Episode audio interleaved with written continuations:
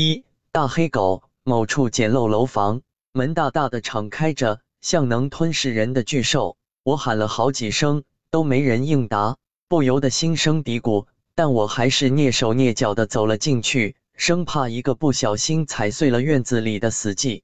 忽然，不知从哪个角落窜出了一群大黑狗，呼哧呼哧的吐着长长的粉红舌头，向我围了过来。我心里略微数了数。有十一条之多，我当即吓了一个大大的哆嗦，随即站定不动如木鸡，心里不住的默念：“不要咬我，不要咬我，我的肉不香的。”谁知那十几条大黑狗非但没有咬我，反而用前爪往地上一撑，利用反作用力带动后腿站立了起来，跟耍杂技一样。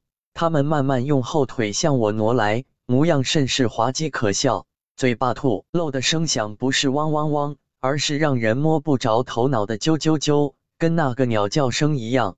神婆，那是一个玄之又玄的群体，自古都跟诡异搭边。看来这人也不例外，养着一些怪狗，估计也是怪人一个。这些狗浑身上下都透露着古怪，我一时半会也说不出个所以然。二神婆的笑，小伙子，你来了。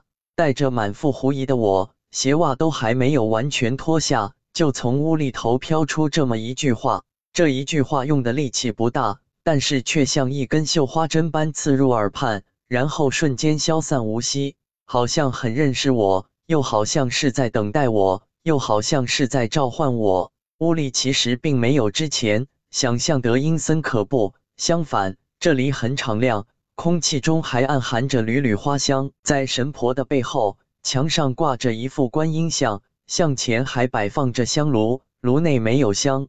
再往下就是一个大柜子，里面堆放着一叠叠金黄颜色的纸张，整齐划一，像书，但又不像书。阿姨，你认识我？我吸了一口气，继而盘腿坐下，细细打量起眼前人。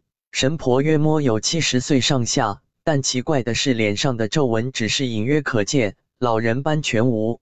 更神奇的是。他不单双眼有神，还带着一股孩童般天真无邪的笑。我们之间隔着一张古旧的方桌，神婆的左手边放着一个盛米的古怪器皿，上面是一个狗头模样的浮雕。不认识，只是刚刚有人打电话过来，说有个小伙子会来，我猜就是你了。神婆端起桌上的茶杯，细细地吻了一口，缓缓说道：“哦，是的，是张伯介绍我来的。”我立马恭敬答道。猛然，神婆嘴角露出一丝不易察觉的神秘一笑，一闪而过。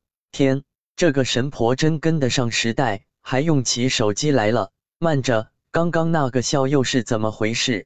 我应该没有看花眼吧？是因为又有客可以宰了？哎，我这一天到晚都在想些什么？三通灵阿姨，你家的狗训的真特别，不单会双腿走路，还会鸟叫。真神了！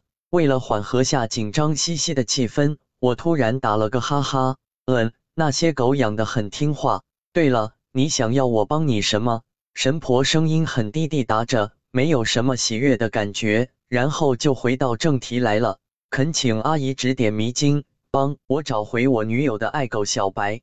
她已经养了十年了，但是就在今天早上忽然不见了，四处找都不见踪影。我找了派出所。都是敷衍了事。眼见我女友伤心欲绝的样子，我实在是于心不忍。对那些狗贩子，我真是恨不得。我越说越起劲，右手比划出了一个手起刀落的动作。小伙子，杀气那么大干什么？来，我帮你找找，看还有没有一线生机。说完，神婆的左手往器皿里抓了一把米，轻轻地往桌上抛撒，一边嘴里还念念有词。我瞪大了双眼，有点昏昏欲笑。